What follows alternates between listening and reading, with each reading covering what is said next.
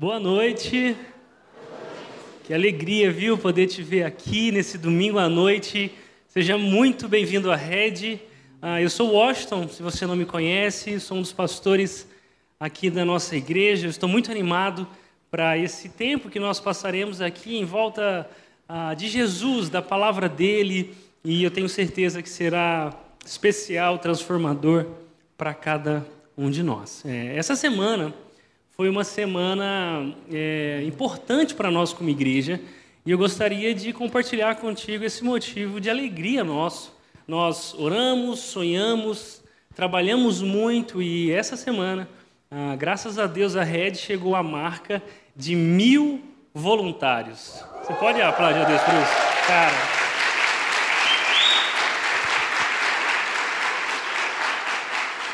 Mil voluntários é muito especial ah, o que está acontecendo aqui, nós ah, não nos cansamos de dizer que não são números, são vidas transformadas, pessoas que têm sido alcançadas por Deus e esse amor de Deus tem transbordado tanto no coração delas que elas estão engajadas a levar outras pessoas a um relacionamento crescente com Jesus. Muito legal ver mil pessoas chegando ah, e muito mais também nós temos para viver como igreja. Se você ah, olhando para esse número e você pensava, ah, eu até queria fazer parte disso, ser voluntário também, ah, mas, poxa, mil pessoas, talvez não tenha um lugar assim para mim, tem tanta gente, né?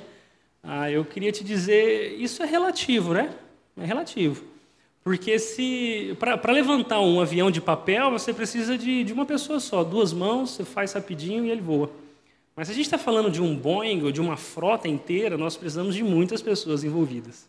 Ah, quanto mais se o projeto, se o sonho for a, a história de redenção que Deus está escrevendo no mundo, né? Então nós como igreja temos sido movidos por levar pessoas a um relacionamento crescente com Jesus e nós cremos que Deus não quer alcançar a pessoa, Deus quer o pessoa só, Deus quer alcançar a nossa cidade, Deus quer alcançar a nossa região. E por isso, mil pessoas é um ótimo número mas ainda é pouco perto dos planos que Deus tem para nós. E por isso eu queria te dizer, você é muito bem-vindo para fazer parte desse time de voluntários que aos domingos, ao longo da semana, tem aqui no colégio, nosso endereço e ao redor de toda Indaiatuba e região, servido a Deus, levando pessoas ao relacionamento crescente com Jesus. Então, a gente está muito feliz. Ah, seja bem-vindo a esse time. E se você quiser fazer parte da nossa igreja como um voluntário, ah, pode procurar qualquer um deles e pergunta para eles como que faz, que eles vão te ajudar a, a vir com a gente, tá bom?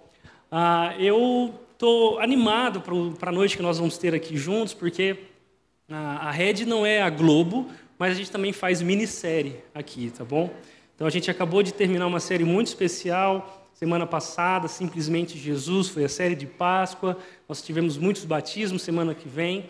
E hoje eu tenho o privilégio de começar uma minissérie aqui que ela tem dois episódios, e a gente começa hoje, termina semana que vem, sobre um assunto que eu acredito que é importante, faz parte da vida de todos nós. Seja você alguém que se diz um cristão ou não, é, é certo que você já se perguntou sobre o propósito da sua vida. O que é, afinal de contas, que você faz aqui? Ah, por que viver e, e para o que você foi chamado? E é por isso que hoje nós vamos começar uma série de mensagens que nós demos o nome de Descobrindo o Seu Chamado. Como eu disse, você sendo cristão ou não, ah, esse assunto sobre a razão da nossa existência é um assunto que intriga a humanidade desde sempre. Filósofos, psicólogos, historiadores, cientistas sociais, artistas têm pensado escrito, composto, refletido sobre esse grande assunto, o porquê nós existimos. Provavelmente você, em algum momento da sua vida, olhou para o espelho, talvez num dia bom ou num dia ruim, e se perguntou: será que vale a pena? Por que eu? Por que, que eu vivo? Para, para que eu existo? Já se fez esse tipo de pergunta? Já teve esse dia? Pois é, é porque todos nós vivemos de alguma forma baseado na certeza que nós temos sobre o nosso chamado, proposta das nossas vidas, ou vivemos atrás de encontrarmos essa resposta.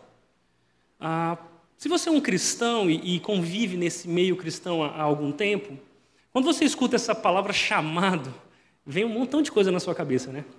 Eu sei que eu estou cutucando aqui um vespeiro com a vara curta, porque chamado no meio cristão é uma coisa meio mística, é uma coisa meio que você está andando na rua e de repente o céu abre e vem uma voz dizendo: Eis meu filho amado, eu tenho um propósito para você. Tipo assim, sabe? Ou você está em algum momento alguém do nada te vê e fala assim: Ei, você, eu tenho uma palavra de Deus para você. E aí, esse tipo de história é contada por aí, então o cristão, quando ouve a palavra chamado, começa a pensar nesse tipo de imagem, nessas cenas. A gente escuta pastores dizendo: Eu fui chamado para o ministério.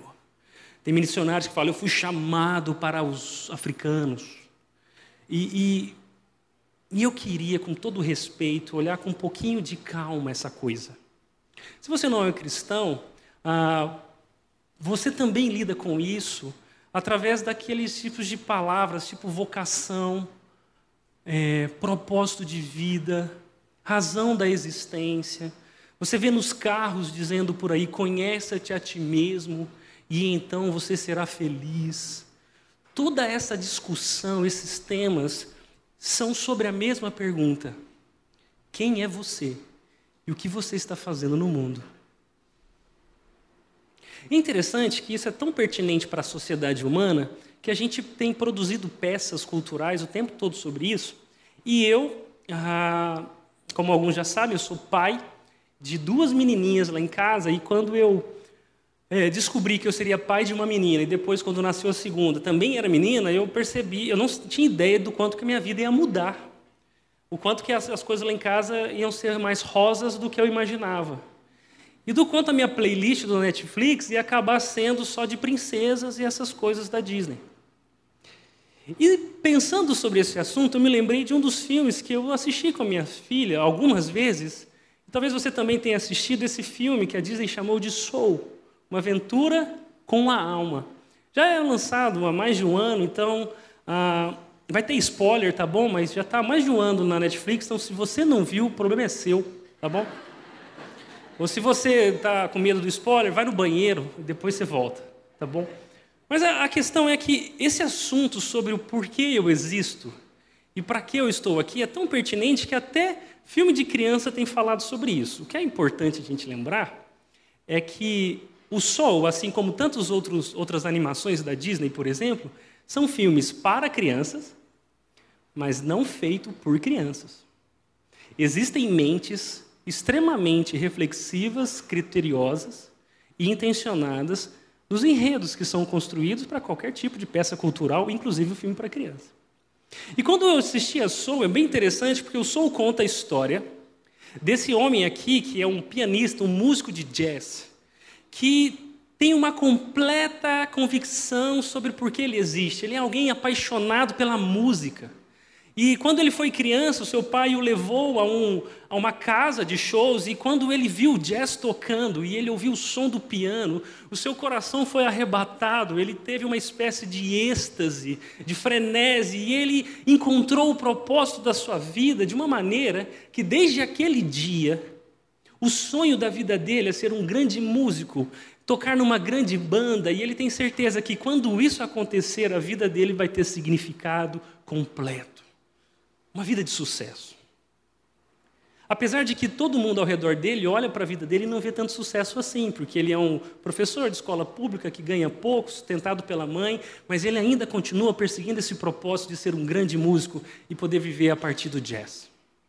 Interessante que o Cartner, que é esse músico, quando ele enfim ganha a grande oportunidade de realizar o seu sonho. Ele é convidado para tocar numa banda famosa, ele vai poder apresentar o seu talento, os seus dons. Ele está tão feliz, ele está tão animado com aquilo que ele não percebe que tinha um bueiro aberto no caminho que ele trilhava e ele cai dentro do bueiro e morre.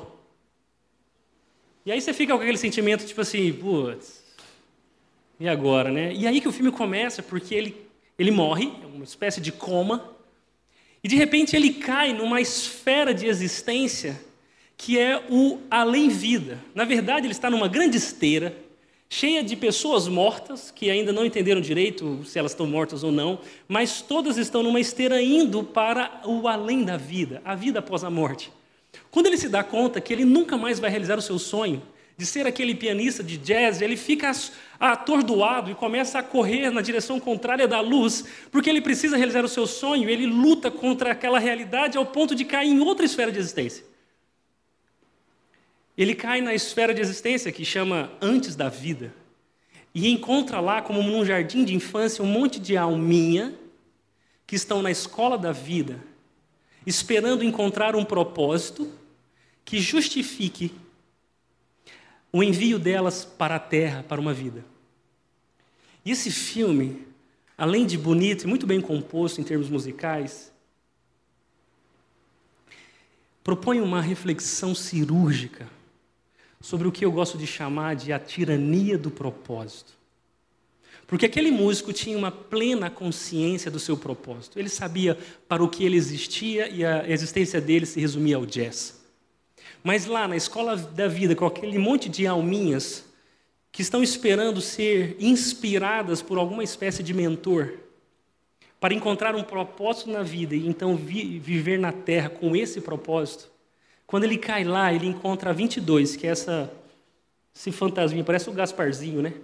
essa 22, que é uma alminha que não quer viver na terra, porque não vê propósito algum em viver. Ela olha para a vida humana. E por mais que todo mundo ao redor dela vê coisas boas pelas quais vale a pena viver, ela não se encanta com nada. E ela decide não viver.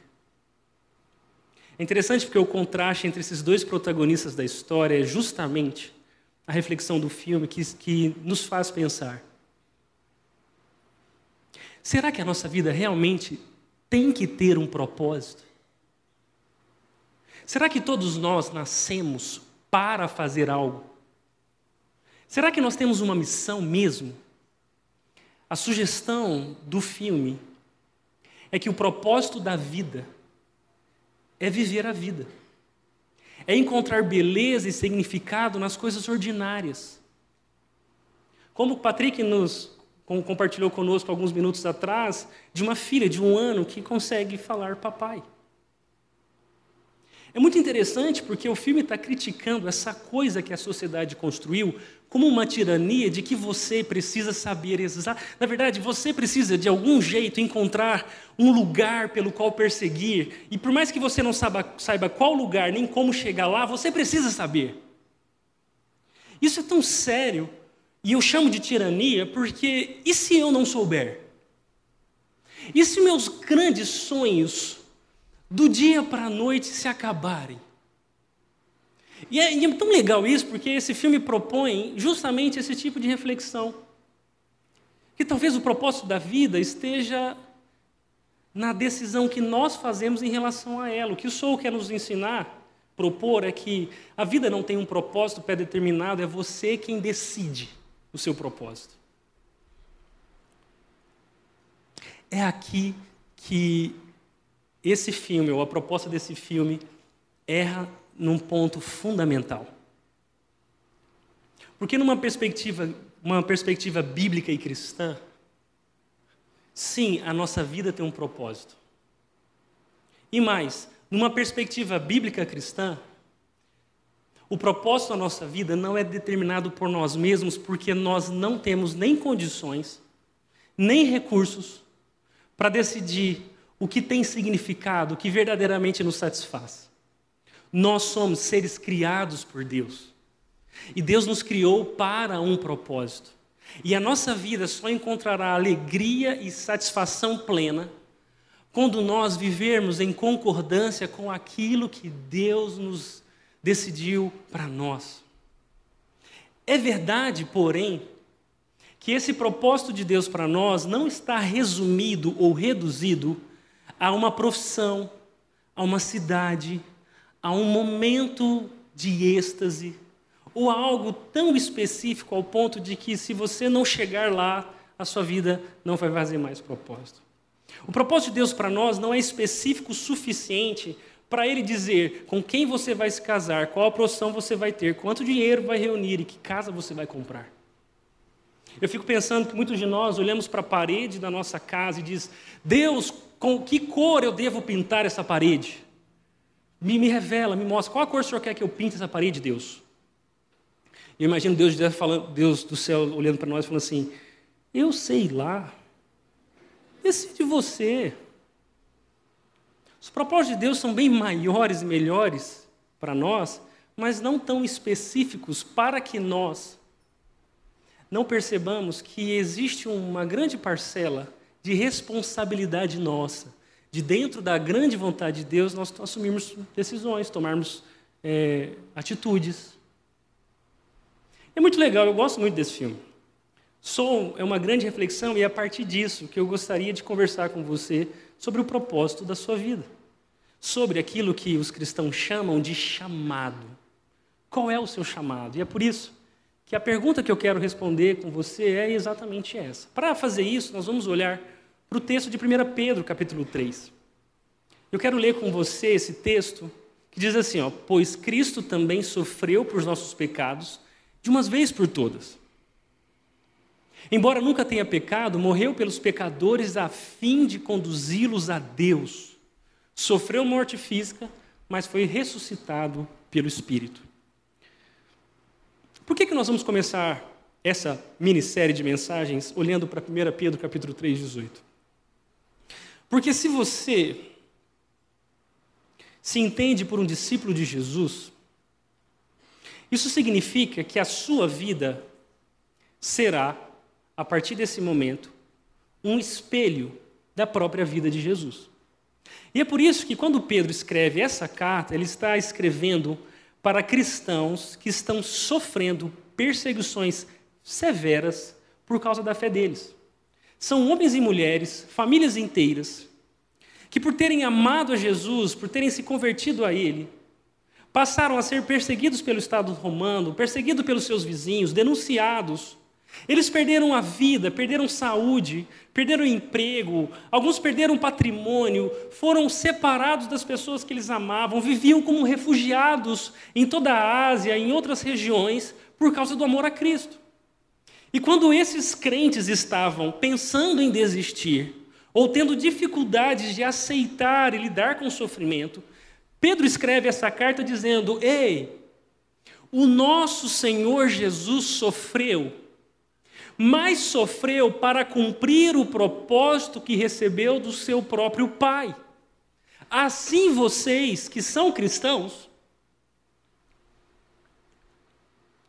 precisam aprender com o exemplo do seu Senhor. Por isso que 1 Pedro capítulo 3, 18 está dizendo que Jesus sofreu mas, embora ele não tenha pecado, ele não tenha nunca ah, ido contra a vontade de Deus para a vida dele, ele morreu em favor de todos nós que vivemos longe da vontade de Deus, rebeldes ao que Deus nos, nos chamou para viver. E esse que morreu pelos pecadores fez isso a fim de conduzi-los a Deus. Ou seja, Jesus não nasceu, viveu, morreu e ressuscitou à toa ou para ser um mero exemplo, alguém inspirador, um mestre da moral. O propósito da vida de Jesus foi salvar os pecadores e levá-los de volta para Deus. Por isso é olhando para além de nós que nós encontraremos referência segura para sabermos quem nós somos. Nessa história de descobrir o chamado, a própria vocação, o motivo de existir, o mundo aí fora vai te empurrar para dentro de si mesmo. Vai dizer para você: olhe para as suas habilidades, olhe para as coisas que você gosta de fazer, olhe para as coisas que você não gosta de fazer. Pense nas suas experiências, o que te traz alegria, o que te traz tristeza. E com certeza, as coisas que você gosta de fazer, que você faz por prazer, se você encontrar alguma coisa que te dê prazer, você nunca mais vai precisar trabalhar, porque é só faz, trabalhar com aquilo que te dá alegria, essa é a sua vocação. Bom, o propósito da existência de Jesus, da encarnação de Jesus, foi sofrer e morrer. Então, essa esse paradigma de olhe para dentro de si mesmo e você encontrará a verdade não funciona numa perspectiva bíblica, porque quando nós olhamos para dentro de nós mesmos, a luz não está acesa. E toda certeza que nós temos é mera ilusão, por mais que estejamos muito convencidos que é verdade. Por isso, quando nós estamos à procura do, do propósito maior da nossa existência, nós olhamos para Jesus e quando olhamos para Ele, encontramos um filho que foi obediente ao seu pai, em morrer e levar de volta para o Pai os pecadores que estavam afastados dele. É por isso que a gente vai olhar um pouquinho para o que 1 Pedro nos ensina, porque dizendo isso, Pedro chega ao capítulo 4, verso 1, dizendo: Portanto, já que Jesus morreu para salvar os pecadores e levá-los de volta a Deus, portanto, uma vez que Cristo sofreu fisicamente, Armem-se com a mesma atitude que ele teve e sejam prontos também para sofrer. Porque se vocês sofrerem fisicamente por Cristo, deixaram o pecado para trás. E aqui existe algo muito importante para a gente conversar. Pedro está dizendo: uma vez que Cristo morreu, sofreu e morreu para salvar os pecadores, preparem-se. Porque a vida que Deus tem para vocês, quando vocês foram alcançados por Jesus, também vai ter sofrimento, também vai ter dor, porque tem um propósito maior do que apenas não sofrer. Tem algumas igrejas por aí que, se você passar na fachada, você vai ver um cartaz de todo tamanho: pare de sofrer. E essas igrejas geralmente estão cheias porque é isso que a gente quer, né? A gente só quer parar de sofrer. A gente só quer parar de chorar, a gente só quer ficar feliz. Só quer ficar feliz. Mas eu quero te mostrar onde é que você encontra a verdadeira alegria, mesmo no meio do sofrimento, a partir do que 1 Pedro está nos ensinando. E é por isso que ele fala, armem-se com a mesma atitude que ele, que ele teve. Eu olho para armem-se, eu me lembro até do, do filme Soul, que a gente está pensando sobre ele, porque a cena de maior satisfação, segundo o filme, que alguém pode ter, é o êxtase e aí é muito retratado quando ele toca o piano, e aí quando ele toca o piano, ele se envolve tanto com aquela música que ele entra num, num frenesi, assim, numa êxtase, e o tempo para. Você já teve essa experiência? De alguma coisa que você faz que é tão, é tão significativa, é tão cheia de prazer, que parece que o tempo para e você gostaria que, de congelar aquele momento? Já teve essa experiência? Não? Eu já. Eu me lembrei de, de, de uma vez que eu estava numa confusão existencial, ainda jogava futebol e eu estava. Ah, e da coisa, a coisa que eu mais tenho saudade do futebol é do túnel de entrada que dá acesso ao gramado. O que acontece ali é mágico. Porque está lá bando de homens já suados e depois de uma semana de treinos pesada, e a gente está lá preparado, pronto para entrar para o jogo, uma batalha. A torcida está lá fora, assim, gritando e todo mundo está dentro do, do túnel. A gente já bebeu água, um começa a dar tapa na cara do outro, fala, vamos, vamos e tal. E a gente está pulando, aí a gente reza o Pai Nosso em dois segundos, junta todo mundo e fala, Pai Nosso que está no céu, santificado seja o teu nome e tal. Aí todo mundo dá um soco na cara do outro e entra dentro do campo. E aí o sol brilha e a torcida lá, rar, tal. Aí você toma cerveja dos outros, o cara joga no jogador, e aquela coisa louca. E, e, e eu me lembro de um dia que eu estava nesse, nesse momento, e quando eu entrei em campo e eu vi a torcida lá, e a gente foi parar para cantar um hino assim, e parece que o tempo parou, e eu falei assim: eu encontrei o propósito da minha vida. É isso que eu quero fazer para o resto da minha vida. Terminou o jogo, eu nem lembro se a gente ganhou ou perdeu. Mas eu só lembro que eu cheguei para meu pai e falei: Pai, está resolvido. Eu achei o propósito da minha vida, é isso que Deus quer que eu faça para o resto da vida. Interessante que eu parei de jogar, virei pastor, né? E, e, o mais parecido com aquele túnel é a salinha ali, ó. A gente fica ali, aí vai eu, o Patrick, a banda, e fala assim: Pai, nossa, que está no céu, santificado, ficar. Aí a gente entra. Mas eu estou pensando nisso porque esse momento que parece justificar a vida, é mais ou menos o que Pedro está dizendo, que nós deveríamos, sim, procurar esses momentos, mas estarmos preparados com a mesma atitude que Deus, que, que Cristo teve, para viver a vida que Ele nos chamou para viver. Nós não deveríamos viver em prol desses êxtases, mas encontrar esse propósito maior nas nossas vidas que Deus nos deu, que é viver para Ele. Por isso, armem-se para ter a mesma atitude que Cristo teve de cumprir a vontade de Deus na vida de vocês. No caso desses cristãos, seria sofrer duras perseguições como um testemunho que amam a Jesus. E o que é mais legal, ele diz: se vocês sofreram fisicamente por Cristo, deixaram o pecado para trás. O que Pedro está dizendo aqui, um bom sinal de que você conheceu a Jesus é o fato de você estar disposto de viver apenas para Ele, de até mesmo sofrer por causa da sua fé. Se vocês estão dispostos a viver o propósito de Deus para a vida de vocês, até mesmo o sofrimento não será capaz de mudar o rumo das decisões que vocês tomaram. E isso será um bom sinal que a vida do pecado ficou para trás. E pecado aqui não é só aquelas coisas que a gente faz no dia a dia que são erradas, mas é justamente esse estado de rebeldia contra a vontade de Deus que não considera quem Deus é, nem o que ele diz, mas vive alheio à sua vontade.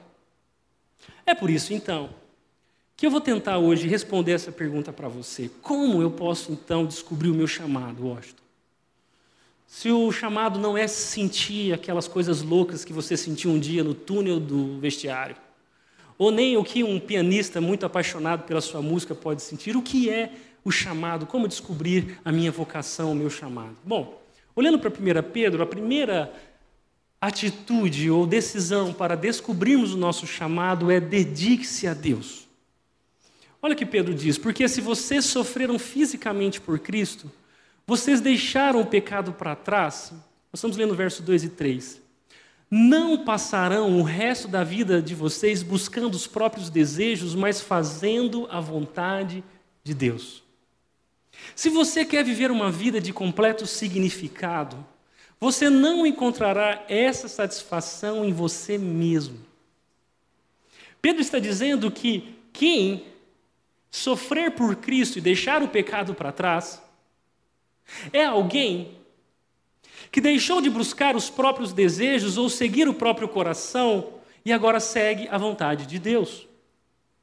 E é tão importante o que Pedro está dizendo, porque é uma vida de dedicação a Deus que nos livrará de uma vida de, de, de dedicação a nós mesmos. E essa tensão entre a vontade de Deus e a nossa vontade é a verdade sobre o nosso dia a dia, não é mesmo? Eu Estive lembrando do Martinho Lutero, um grande teólogo e reformador da igreja.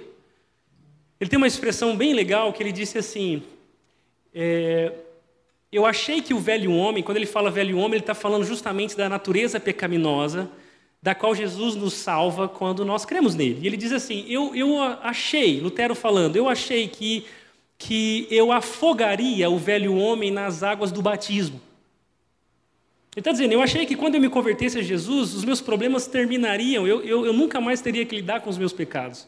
Ele fala: eu achei que eu afogaria o velho homem nas águas do batismo, mas ele termina a frase dizendo: mas eu descobri que o desgraçado sabia nadar. Porque a nossa vida não é completamente isenta dessa tensão interior entre a vontade de Deus e as nossas vontades. Na verdade, quanto mais próximo de Jesus você viver, quanto mais você crescer no relacionamento com Ele, mais você vai perceber dentro do seu coração desejos, afeições, interesses que você terá dificuldade até de confessar. Coisas que estão tão escondidas e que Deus faz questão de trazer à tona, que você tem vergonha que a sua esposa não sabe, que os seus amigos não fazem ideia, que talvez o povo aqui da igreja nunca poderá saber, mas o que Jesus está fazendo é justamente abrindo os nossos olhos para perceber que o nosso coração não ama a Deus. E se encanta com coisas que Deus chamou de feias e destrutivas. E é por isso que Pedro continua dizendo que no passado, vocês que não conheciam a Deus, mas agora creem, vocês desperdiçaram muito tempo praticando o que gostam de fazer aqueles que não creem: imoralidade, desejos carnais, farras, bebedeiras, festanças ah, desregradas, além da detestável adoração de ídolos. Olha, olha o que Pedro está dizendo. Está dizendo assim: uma vez que Jesus alcançou vocês, vocês vão viver sim nessa tensão entre o que eu quero e o que Deus quer. Mas agora a perspectiva de vocês sobre o grande problema de vocês mudou. Semana passada nós tivemos uma grande festa aqui na rede, mais de 100 pessoas se batizaram, foram batizadas, dizendo para todo mundo que Jesus é o Senhor da vida delas, foi muito especial. Se você estivesse na porta do vestiário e perguntasse para aquela centena de pessoas o que vocês acham da vida que vocês viviam antes de Jesus? Eu tenho certeza que todos responderiam a mesma coisa. Eles diriam assim: foi uma completa perda de tempo. Porque o homem sem Jesus vive um labirinto existencial, correndo atrás das coisas que parecem ser boas, depositando a sua esperança em coisas que parecem dar satisfação, como alguém que vê o arco-íris e acredita que no final dele existe um, um, um, pote de ouro, mas quando chegam lá não acham nada. É como beber, por muita sede, beber água, água salgada. Bebe, bebe, bebe e tem mais e mais sede. Quanto mais beber, mais sede terá. Porque nada que há de bom na vida que Deus nos deu, que Deus criou, pode realmente nos satisfazer. Portanto, viver segundo os próprios desejos é viver iludido, por mais que em algum momento nós tenhamos certeza que estamos no caminho certo. Quantas pessoas se casaram bem aquém do que Deus nos ensinou sobre o casamento, e elas acreditavam que tinha tudo a ver, que daria certo, que seria bom, e em algum momento não encontraram um pote de ouro. Em algum momento se deram conta que a água está salgada demais para satisfazer a sede, quando olharam para trás e perceberam que desperdício de tempo. Como eu corri, corri não saí do lugar, é o que Eclesiastes chama de uma vida vaidade, da vaidade, uma vida sem propósito, uma vida que é pó. A vontade de Deus e uma, uma vida completamente satisfeita não pode ser experimentada longe de Deus. Porque até mesmo a nossa própria vida pertence a Ele. E eu gosto muito do que o Lewis falou sobre essa vida ah, de viver após os seus desejos. Olha o que o, que o Lewis falou. Ele falou assim: ó, se eu encontro em mim um desejo que nenhuma experiência desse mundo, nem as farras, nem o sexo, nem a bebedeira, nem o dinheiro, nem a fama, nem a influência, se eu encontro em mim um desejo que nenhuma experiência desse mundo possa satisfazer, a explicação mais provável é que eu fui feito para um outro mundo. Olha que, que, que importante o que esse autor está dizendo, ele está percebendo em si mesmo que existem desejos na nossa alma que são tão insaciáveis e que, por mais que nós tenhamos tentado saciá-lo com as coisas deste mundo, nós nunca encontramos satisfação. Se isso é verdade sobre nós, talvez seja, porque nós não fomos feitos para esse mundo. E eu me lembrei, quando a gente fala de pecado, é, geralmente vem imagens muito feias na sua mente. Vem alguém traindo a esposa, vem um cara matando o outro, vê uma pessoa chutando balde, xingando o chefe, e a gente olha para isso e fala assim: que absurdo, que pecado. Mas quando Lewis mostra que pecado é desejos eternos sendo satisfeitos em coisas terrenas, ele abre a nossa perspectiva para perceber que até coisas boas podem ser se tornar ruins quando nós depositamos nelas expectativas erradas. Por exemplo, Deus criou a família. Família é o plano de Deus. Mas se a família, a sua família, for a coisa mais importante da sua vida, De modo que, se você nunca a tiver, a sua vida não tem sentido. Ou se você a perder, a sua vida perderá o sentido. Nós não estamos falando de uma coisa boa. Nós estamos falando de um ídolo. Porque Deus não criou a família para ser o seu Deus. Deus criou a sua família para você aprender sobre Ele através dela. Hoje de manhã eu estava penteando o cabelo. E aí, do nada, minha filha veio, a mais nova, a Ana, de nove meses. E eu vi escutando ela falar lá do corredor, assim, gateando. Dá, dá, dá, dá. Tá parecendo um pato em casa. Dá, dá, dá. Mas, na verdade, ela está falando daddy. Ela é bilíngue, entendeu? Ela falando papai. A Laís não concorda com isso, mas eu consigo, né? E aí ela veio, dá, dá, dá. E ela escalou assim a minha, minha perna, olhou e de repente ela olhou para cima e eu olhei de baixo para cima, aquela aquele sorriso banguela dela assim. E aí eu tive esse momento meio êxtase, que o mundo o tempo para. E aí eu falei, falei nada, na verdade só fiquei olhando. que especial. E, e eu estou usando esse exemplo porque Talvez algum dia você sentou na mesa da sua casa, viu seus filhos, viu a sua família, não só necessariamente marido, cônjuge, mas também seus pais, irmãos, e, e, e você agradeceu a Deus por sua família. Você diz: Uau, que, que, que bênção, que privilégio, que graça é ter essa família. E isso é muito bom, mas Deus não criou a sua família para ser o seu Deus. Nós olhamos, talvez você fechou um contrato muito legal na sua empresa e você saiu daquele dia como um vencedor, um champion. E aí o tempo parou e você falou assim: Uau! O seu trabalho é muito bom. Deus te pôs no mundo para trabalhar. Mas a partir do momento que você lida de maneira errada com as coisas boas que Deus te deu, ele se torna um ídolo. Isso te destrói. Aplique isso a qualquer coisa que você experimenta na vida. Porque Deus me deu a família, nos deu a família para que nós aprendêssemos sobre a família dele. Um pai que deu o seu filho para nos fazer irmãos uns dos outros. A minha família, Laís, Ana e Liz, ela tem tempo de validade. Ela vai acabar. Mas a nossa relação como irmãos em Cristo perdurará por toda a eternidade. A minha família é sobre isso. O meu casamento, o seu casamento, não é sobre essa aliança que vocês colocaram nas mãos, mas é sobre a imagem que vocês representam no mundo do verdadeiro casamento que é entre Cristo e a sua noiva, a igreja. Percebe? Por isso que o Lewis está dizendo é que nós fomos criados para outro mundo, e se a gente assistir o filme Soul nessa perspectiva, aquele músico do jazz só estava desesperado para voltar à Terra e viver o grande dia da vida dele porque não tinha uma esperança além da vida.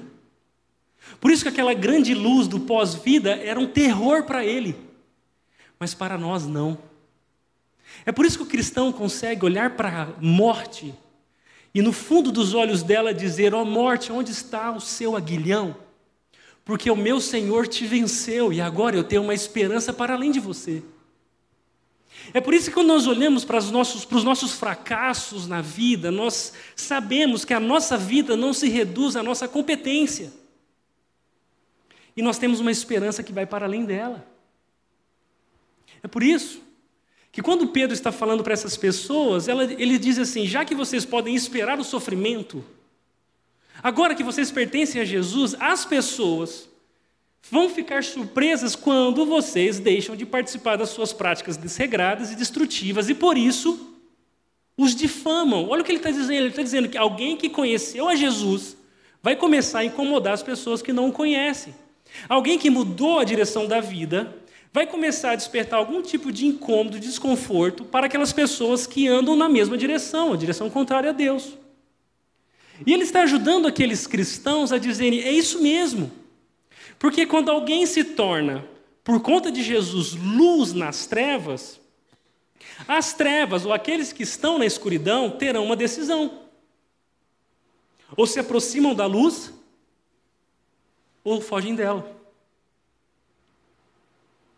Já teve, já teve a experiência de estar tentando dormir? no escuro, aí chega seu marido e liga a luz. Tá. O que, que você faz? Além de xingá-lo. Porque a escuridão te deu conforto, mas a luz te ofende. De certa forma, quando Cristo nos alcançou, Ele nos fez uma lâmpada no mundo escuro. Que ao mesmo tempo que incomoda aqueles que vivem na escuridão, passam, ao mesmo tempo que essas pessoas estão incomodadas, agora nós também nos tornamos referência, direção para elas.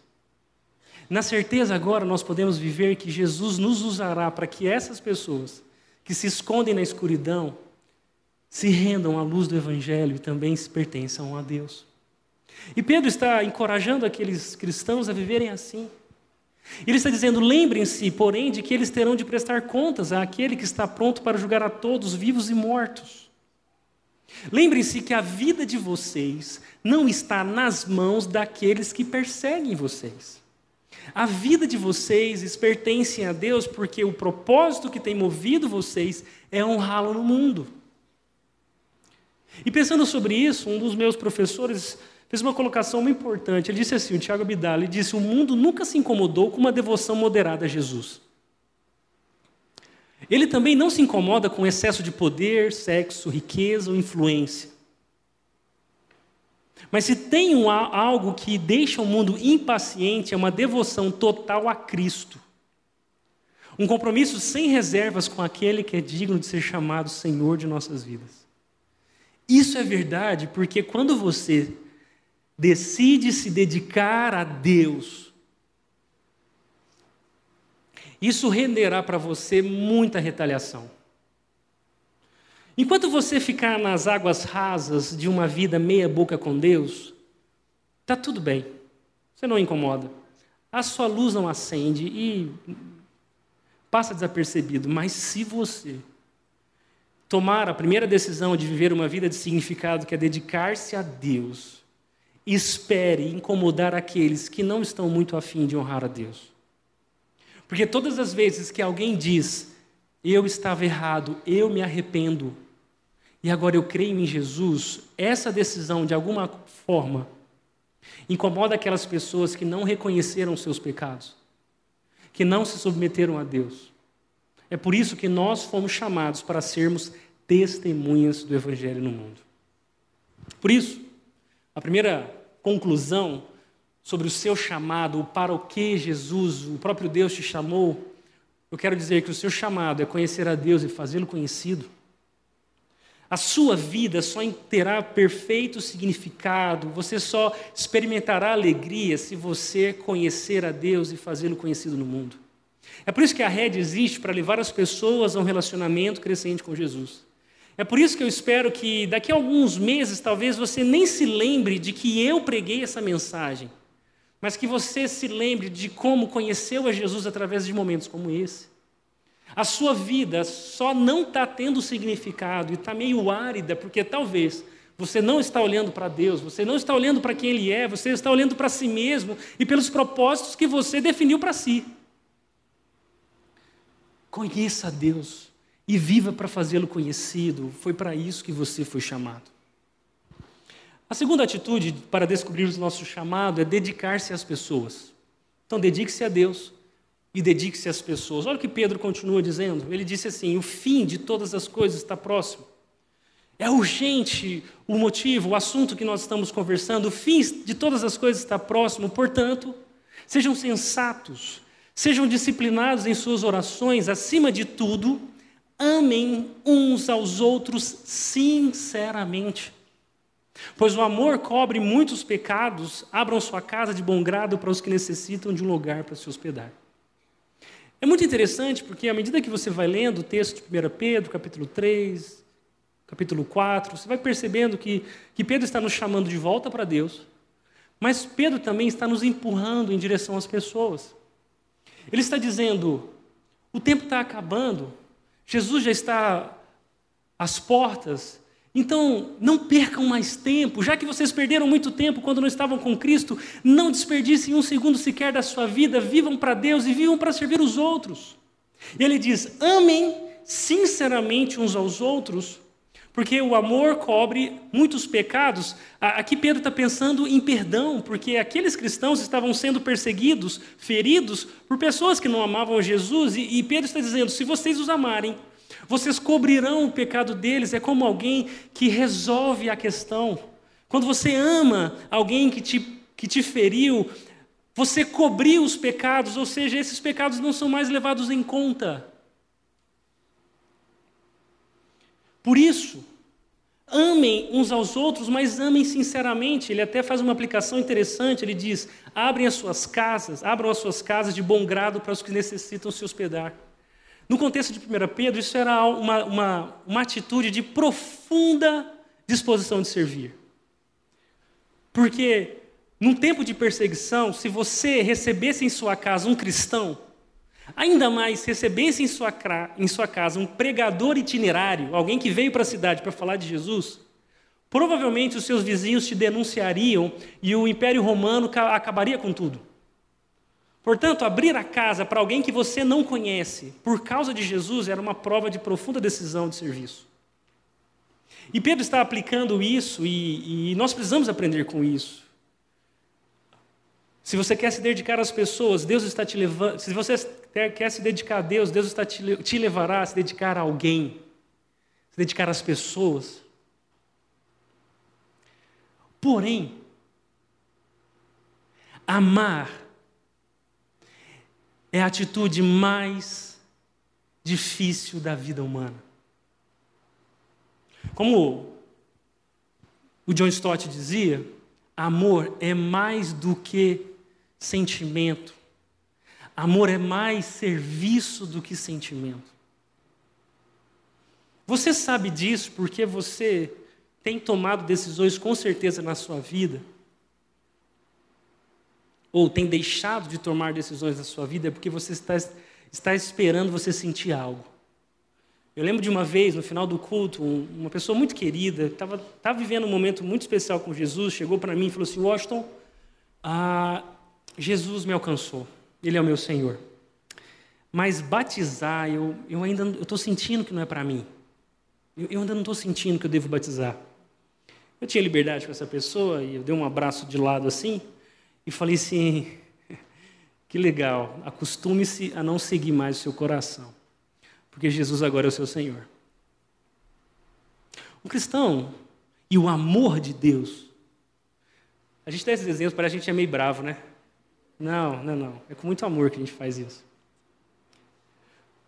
Porque aqueles que foram alcançados por Jesus agora têm Jesus como Senhor. E uma vez que Jesus é o nosso Senhor, Ele está nos ensinando, inclusive, a amar. Amor não é algo gostosinho que nasce no nosso peito e nos leva a fazer coisas especiais. Amor é algo verdadeiro que nasce da obediência do nosso Deus. Jesus não, Deus não enviou Jesus porque ele é apaixonado por você.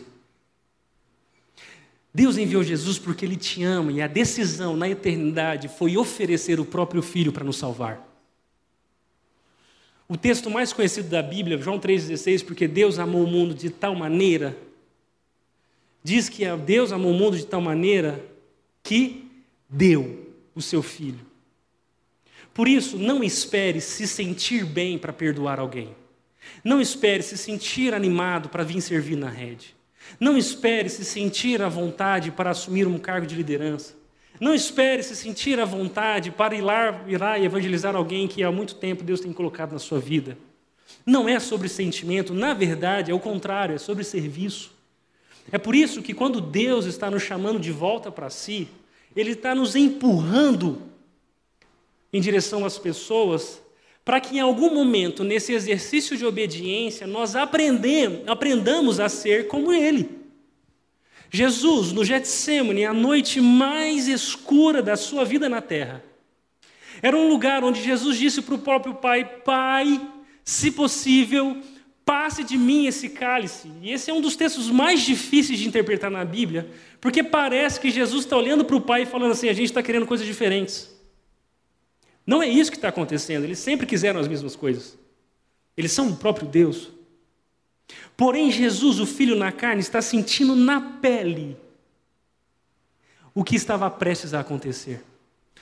Ele seria envergonhado, abandonado, açoitado e crucificado. E ele, podia, ele diz: Pai, o que eu sinto dói. Mas ele termina a oração dizendo: Contudo, que seja feita a Sua vontade. Porque Ele nos amou. E é por isso que, sentindo ou não, Deus está nos libertando de nós mesmos. Deus está nos convertendo para Ele e nos desconvertendo de nós mesmos. Deus está nos arrancando nesse mundo escuro e nos levando para o seu reino de luz.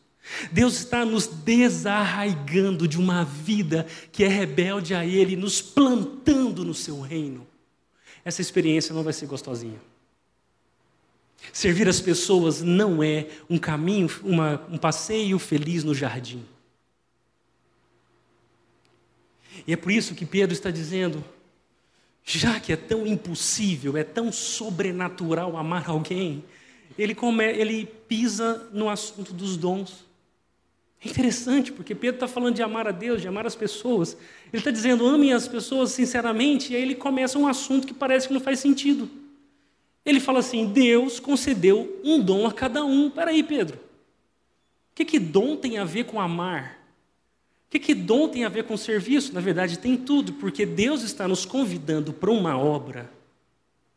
Deus quer fazer coisas através de nós que nós não temos a mínima capacidade de fazer.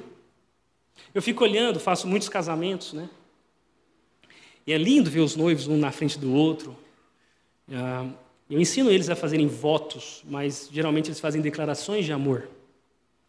E aí está lá um noivo falando para sua noiva: Eu prometo te amar. Eu serei fiel a você. Eu nunca te abandonarei na, na, na vida, na morte, sei lá, no Palmeiras, no Corinthians, e começa aquela coisa. E é lindo a intenção. Mas isso não muda o fato que nós somos incapazes de fazer qualquer coisa parecida com isso. Porque na primeira esquina de dificuldades da vida, a gente abre mão das nossas mais profundas convicções. O ser humano é inerentemente incapaz de fazer algo bom. Porque até mesmo aquilo que de bom nós conseguimos fazer são, vem com motivações erradas. E é por isso que nesse desafio de viver uma vida com o propósito que é de Deus para nós, nós sim precisamos nos dedicar a Deus, sim, nós precisamos nos dedicar às pessoas, mas nós só conseguiremos viver a vida que Cristo nos pede para viver como pessoas dependentes dEle. É por isso que Pedro diz: cada um foi, dar, foi, foi agraciado com um dom. A palavra dom no meio evangélico é muito mal interpretada. Dom, quando você fala dom, eu tenho um dom, parece que o cara é tipo os Vingadores, né? Ele é um dos Vingadores, ele é o Thanos, que está reunindo dons e ele é quase um super-herói. É quase uma patente espiritual, né? Eu tenho um dom. Com todo respeito, eu preciso definir essa palavra para te ajudar. Dom, biblicamente falando, é uma capacitação sobrenatural que Deus concede a cristãos para edificar outros. Simples assim. Deus potencializa habilidades, circunstâncias e oportunidades que você tem na direção de servir alguém para fazer com que aquele serviço seja efetivo. Por exemplo, eu era alguém extremamente tímido até o sete, a sétima série. Ah, calado na escola. Sabe aquele cara que ninguém escuta a voz? Era eu. De certa forma, algumas meninas achavam eu meio mesmo misterioso. Eu falo algumas, uma ou duas, no máximo. Mas não era porque eu era misterioso, era porque eu era tímido, morria de vergonha. Mais ou menos nessa fase, eu me encontrei com Jesus. Jesus salvou minha vida e eu comecei a ser movido por Ele para falar sobre Ele com as pessoas. E aquele moleque tímido que ficava no canto da sala, em alguns, em algum tempo depois, começou a juntar pessoas para pregar a Bíblia com, com força, com ousadia. E, e eu fiquei pensando: o que aconteceu comigo? Não aconteceu nada. Deus te capacitou para falar sobre Ele, algo que não é natural meu. Mas, por outro lado, tem coisas que são naturais e que Deus está potencializando. O que, o que eu quero te ensinar é que na, no exercício, na disposição de servir as pessoas, Deus te capacitará. E, para resumir a nossa história, olha o que Pedro fala: que Deus concedeu um dom a cada um e vocês devem usá-lo para servir uns aos outros. Por isso que dom não é patente espiritual. Não é para que você se glorie, é para que sirva para alguém. Vocês devem usar para servir uns aos outros, fazendo bom uso da múltipla e variada graça divina. Ou seja, vocês devem ser responsáveis com as habilidades que vocês receberam, com as oportunidades que vocês têm, para fazer bom uso delas a fim de servir alguém. Ora, um exemplo. Nós temos aqui na rede a, o, a tesouraria, parte da diretoria, nós temos um tesoureiro, chama Carlos Eduardo, Dudu. O Dudu sempre foi muito voltado para a administração financeira. Já trabalhou nisso numa grande empresa do nosso país. Ele é alguém que conta os centavos. É bom ficar perto do Dudu, porque ele sempre tem a conta certa. E ele recebeu o desafio de ser tesoureiro da rede. Imagina o que é isso, a grande responsabilidade que ele tem. É ele quem assina tudo que a rede paga, tudo que a rede compra, etc. Por causa disso, pela disposição de servir as pessoas e por fazer bom uso das oportunidades que ele teve, o Dudu entrou no MBA de gestão financeira para servir melhor a igreja de Jesus. Ele não está brincando de ser tesoureiro. E ele é um bom exemplo para todos nós de que, se for para servir a Deus, vamos fazer isso direito. Vamos oferecer ao nosso Deus excelência. É por isso que essa galera que está cantando aqui no começo do culto, vai lá ver a rotina deles para fazer isso. Passa um tempo no escritório e vê o quanto que é árduo o trabalho pastoral, porque a gente não está brincando de pastorear essa igreja. Conversa com alguns dos voluntários daqui, depois que a gente terminar o culto, e vê o quanto que eles estão dedicados para servir a Deus com excelência. Tem um casal aqui que, quando prepara cafés e lanches para os voluntários, eu fico impressionado o quanto que eles conseguem fazer com o pouco dinheiro que a gente dá.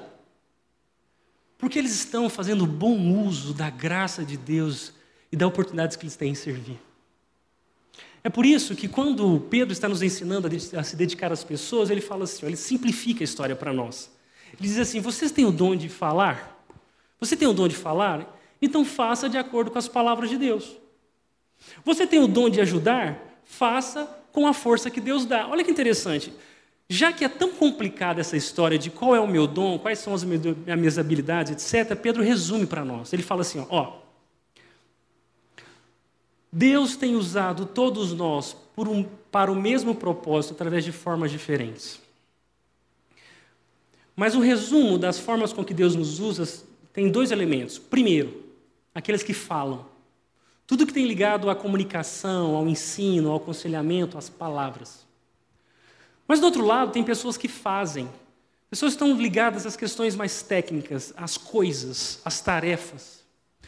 Ambos são importantes, são usados por Deus, mas agem de maneiras completamente diferentes. Aqueles que falam devem falar conforme as palavras de Deus.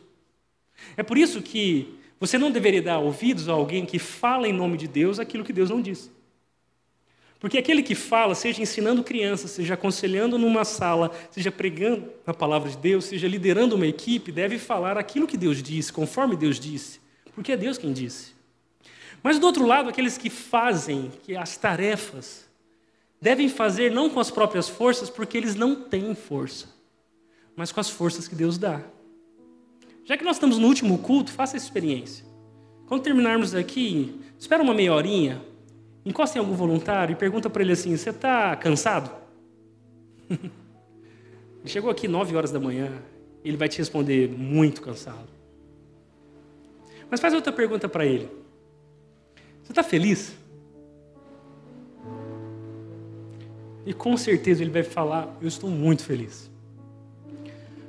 Porque se aqueles que falam devem pregar e devem falar de acordo com as palavras que Deus diz, as palavras que Deus dá, aqueles que fazem, fazem com as forças que Deus dá. Porque afinal de contas, viver para Deus e o chamado de Deus não é algo que gira em torno de nós. é algo que gira em torno de Deus. E é por isso que, para te ajudar, eu quero te mostrar isso aqui. Ó. Você pode falar ou fazer. Independente de quem você seja, olhe para o que Deus, as oportunidades que Deus te deu e fale ou faça. Mas sirva, sirva as pessoas. E eu quero usar o Romanos capítulo 12 para responder essa pergunta e a gente encerrar a nossa noite. Tá, Washington, se eu devo me dedicar a Deus e dedicar às pessoas, como eu posso re reconhecer o meu dom? Reconhecer as capacidades que Deus me deu? E Romanos 12 nos ajuda isso, porque ele abre um pouquinho mais o leque. Paulo está dizendo aos romanos assim: Deus, em sua graça, nos concedeu diferentes dons. Portanto, se você tiver a capacidade de profetizar, faça de acordo com a proporção da fé que recebeu. Só um parênteses. Profetizar não é prever o futuro para ninguém, tá? Quem faz isso são os a mãe de Ná. Profetizar, biblicamente falando, é falar de acordo com a palavra de Deus. Desde o Antigo Testamento, que os profetas falavam era aquilo que Deus disse aplicado à realidade do povo. Eu estou profetizando aqui. Não precisa levantar a mão. Se você talvez já ouviu essa história, né? Alguém chegou e falou assim: Eu profetizo uma semana de vitórias. Legal, obrigado. Talvez o mais honesto e mais biblicamente seguro seria dizer: eu, eu oro para que você tenha uma boa semana. Eu desejo que você tenha uma boa semana.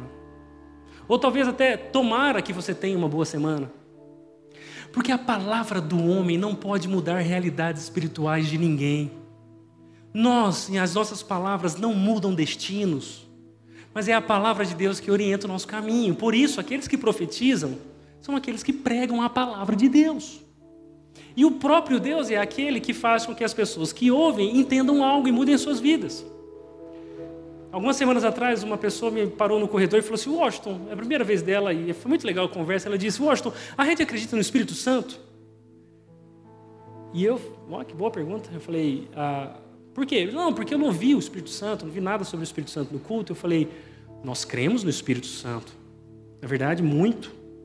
Nós cremos tanto no Espírito Santo que nós pregamos as palavras que ele inspirou, a Bíblia.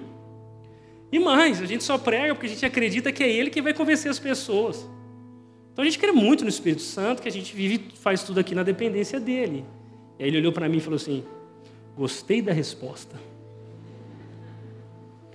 É Ele que nos move a profetizar, a falar de acordo com a proporção da fé. Eu só estou pregando aqui porque eu acredito que Deus está fazendo isso aqui ter algum sentido para você. E ele fala: e, e, se, e, e se você tiver o dom de servir, sirva com dedicação. Aqui tem a ver com aquelas pessoas que ajudam, que pegam nas coisas, que se dedicam em, em, em empurrar as cadeiras, em apertar os botões, em organizar os carros. São servos, eles estão servindo e devem servir com dedicação. Se for mestre, ensine bem. Ensine as pessoas, ajude as pessoas a entender as verdades de Deus, ajudem elas a, a, a dar o próximo passo na vida cristã delas. Ele continua dizendo: se o seu dom consistir em encorajar as pessoas, encoraje-as. Aqui tem a ver com aconselhamento, são pessoas que pegam uma na mão das outras e falam: vamos lá, creia, se arrependa, faça isso, persevere, encoraje elas. Se for de contribuir, dê com generosidade. E quando a gente olha isso, a generosidade é uma marca do cristão. Todos nós fomos chamados para sermos generosos. Mas existem algumas pessoas que têm oportunidades, paixões e, e, e, de alguma forma, circunstâncias especiais que fazem delas mais desprendidas a viabilizar a expansão do reino de Deus materialmente falando. São pessoas generosas, dedicadas a isso. Se for de exercer liderança, lidere de forma responsável, que é o dom da presidência, que não é ser o presidente, mas é presidir, organizar. Aqui é onde, aqui são aquelas pessoas que cuidam dos processos, que olham por cima, que organizam as coisas para funcionarem bem. Que essas pessoas sejam responsáveis, e se for o de demonstrar misericórdia, Pratique-o com alegria. Deus te deu uma sensibilidade especial para ter misericórdia, para olhar para os pobres, para olhar para as viúvas, para olhar para os órfãos, para olhar para os que choram e agir em prol deles, e mobilizar outras pessoas para que eles sejam alcançados, protegidos. Um resumo: falar e fazer, profecia, ministério, serviço, ensino, contribuição, liderança. Que isso? Qual dessas coisas tem mais a ver com você? A pergunta que eu tenho é onde e como Deus pode te usar hoje? E quando eu falo isso, eu estou olhando não só para esses voluntários e não só para as oportunidades que você tem de servir as pessoas aqui na rede, mas eu também estou olhando para as oportunidades que Deus te deu para servir a Ele, servindo pessoas fora da igreja. Sexta-feira passada eu fui cortar meu cabelo e quando eu percebi eu estava a 15 minutos do horário agendado. E pior, eu estava sem carro. E eu fiz o que você faz. Eu abri o aplicativo, chamei o motorista. Em 15 minutos eu cheguei na barbearia e eu estava preparando a mensagem, orando, então eu estava mais espiritualmente sensível. E eu entrei na barbearia, ali tem alguns amigos, a gente trocou ideia e tudo mais, e de repente eu tive essa experiência de êxtase, de frenese, né? Parece que o tempo parou.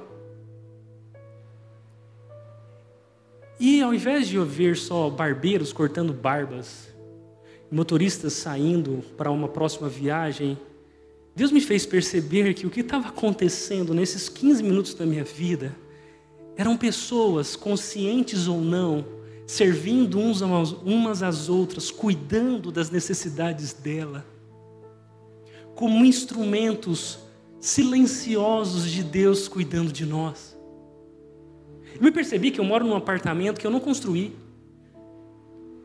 Mas empresários, engenheiros, pedreiros, eletricistas, construíram aquele prédio. Hoje eu durmo em segurança, mas eu não ouvi uma palha, e mais, só achei porque corretores me mostraram.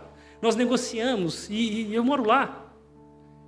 E mais, eu estava sem carro e só, só foi pelo produto final do trabalho de um monte de gente, gente do TI, também empresários, programadores, gente do marketing, que eu consegui achar um motorista no meu celular. E ele dirige um carro que ele não construiu. E, e, e, ele que dirigiu o carro por mim, ele me ajudou. Eu cheguei no barbeiro e quando eu vi, tinham quatro homens na barbearia, exercendo a sua profissão para cuidar esteticamente daqueles homens. Se nós reduzirmos a nossa vida a pagar contas e a ter dinheiro para sair no final de semana, nós não perceberemos o quanto é extraordinário o cuidado de Deus através de, de tudo que nós fazemos. Eu conheço pessoas aqui na rede que têm edificado outras pessoas nas escolas. São coordenadores, professores, diretores. Eu vejo cozinheiros aqui. Eu vejo empresários que têm sobre a sua responsabilidade dezenas, centenas de colaboradores. Já deu para perceber que não é sobre você, que não é sobre o seu lucro, que não, não é sobre a fatura do mês, mas é sobre Jesus, tudo que nós fazemos. A diferença é que se você procurar o significado sua, da sua vida nas coisas, você nunca encontrará. Mas quando, quando você perceber que Deus te deu um chamado para honrá-lo, cuidando uns dos outros, cuidando das pessoas, a sua vida começará a fazer mais sentido. O propósito da nossa vida é tão importante que é em persegui-lo que muitas pessoas investem em tudo o que têm. E é tão importante que pessoas abrem mão da própria vida por não conhecerem esse propósito. É por isso que eu queria te convidar, a partir de hoje, a se dedicar a Deus e a se dedicar às pessoas como um instrumento de Deus para um, para um mundo que está ensurdecido mas ainda é alvo dessa graça e desse poder de Deus. Por isso, para a gente encerrar, como Pedro encerra esse parágrafo tão maravilhoso, ele diz assim: a Ele, assim, tudo que você realizar trará glória a Deus por meio de Jesus Cristo, a Ele sejam a glória e o poder para todos sempre. Amém. O seu chamado não está naquilo que você faz, o seu chamado está naquele quem te chamou para glorificá-lo naquilo que você faz. O seu chamado está em ouvir a Deus e obedecê-lo. O seu chamado está em assumir a posição de um servo de Deus no mundo. Para que quanto melhor você fizer isso, mais as pessoas possam conhecê-lo. A Ele, a Deus, seja a glória para todos sempre. Amém. Para a gente se refletir e praticar, eu tenho algumas perguntas para você. A primeira: quem é o seu Deus e o seu Senhor? Quem é que manda na sua vida exatamente? Baseado em que você age? Essa é a primeira pergunta. A segunda pergunta é: como você quer viver o resto da sua vida? Já que a vida sem Cristo é um desperdício e a vida com Cristo tem propósito, como que você quer viver a partir de agora? Como que você deseja viver o resto dos seus dias? Para quem? E por fim, quais oportunidades você tem hoje para servir alguém? Muitos de nós estão olhando tanto para a África, estão olhando tanto para as pessoas com que a gente não sabe o nome, para os outros.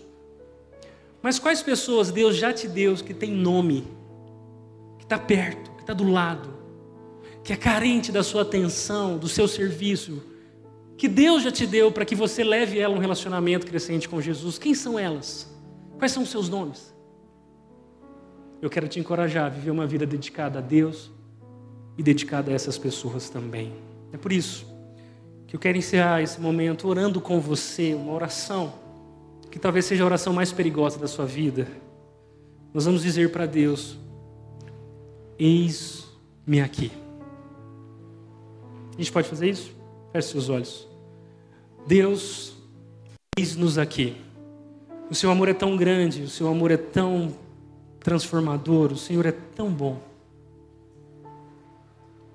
Que nós não podemos reter esse amor para nós mesmos, nós não podemos ficar com isso e nós queremos compartilhar o seu amor, nós queremos amar ao Senhor, nós queremos amar as pessoas e nós queremos encontrar as suas oportunidades para fazer isso. Nos ajuda, Senhor. Nos ajuda a servir ao Senhor, nos ajuda a alcançar outras pessoas que ainda não foram alcançadas.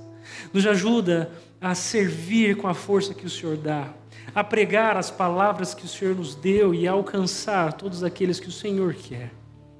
Nós cremos que o Senhor é o protagonista da nossa história e nós queremos ser coadjuvantes que exercem bem o seu papel.